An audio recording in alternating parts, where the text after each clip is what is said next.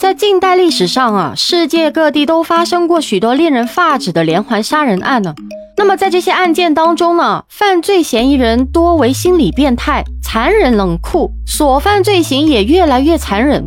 在这些案件当中，有些甚至至今啊还未破案，成为了警方和社会大众的痛点呢。你好，我是爱分享、懂情感、洒脱率性的木子，欢迎收听子聊热点播客节目。那么近日啊，有一部改编自一九八八年到二零零二年的白银杀人案的电视剧《他是谁》，成为了继《狂飙》后又一部刷屏的爆款呢。自开播以来啊，收视热度双双飙升，占据了各榜单的 top one 呢。很显然，这部电视剧已经成为了二零二三年悬疑剧市场的一个火车头了。据说啊，这部电视剧的原型凶手专挑高颜值女性下手，实行奸杀后还把其身体部位割下来带走，残忍手段令人发指啊！那说起连环杀人案呢，让木子想起了美国泰德·邦迪，他是二十世纪七十年代最为臭名昭著的连环杀手之一啊。泰德·邦迪在二十世纪七十年代期间，在美国西部地区杀害了至少三十人，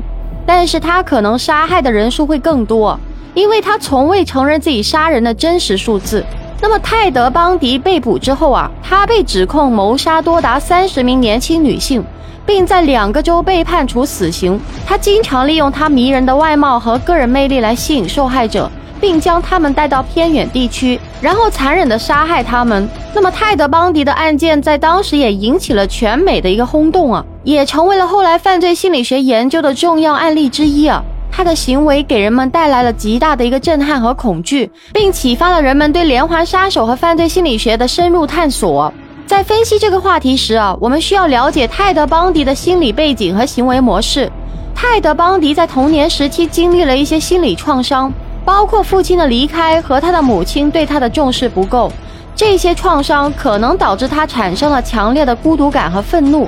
同时呢，也形成了他追求权力和控制的欲望啊。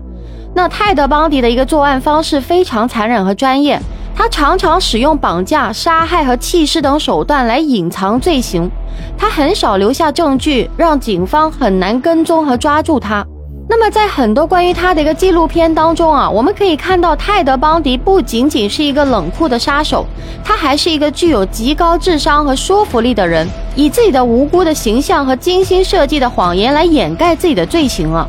那么，通过对泰德·邦迪的行为和心理背景的分析啊，我们可以更好地了解连环杀手的行为模式和心理特征，为犯罪心理学的研究提供了更深入的探索。那么，通过对泰德·邦迪案件的分析啊，我们可以更好地理解犯罪行为的一个本质和背后的心理机制，从而更好地预防和打击犯罪行为。然而呢，我们也应该意识到啊，犯罪行为不仅仅受到个体心理因素的影响，还与社会文化等多方面因素是密切相关的。我们需要在全方面分析犯罪行为的基础上，采取有效的措施来预防和打击犯罪行为，保护社会的安全和稳定啊。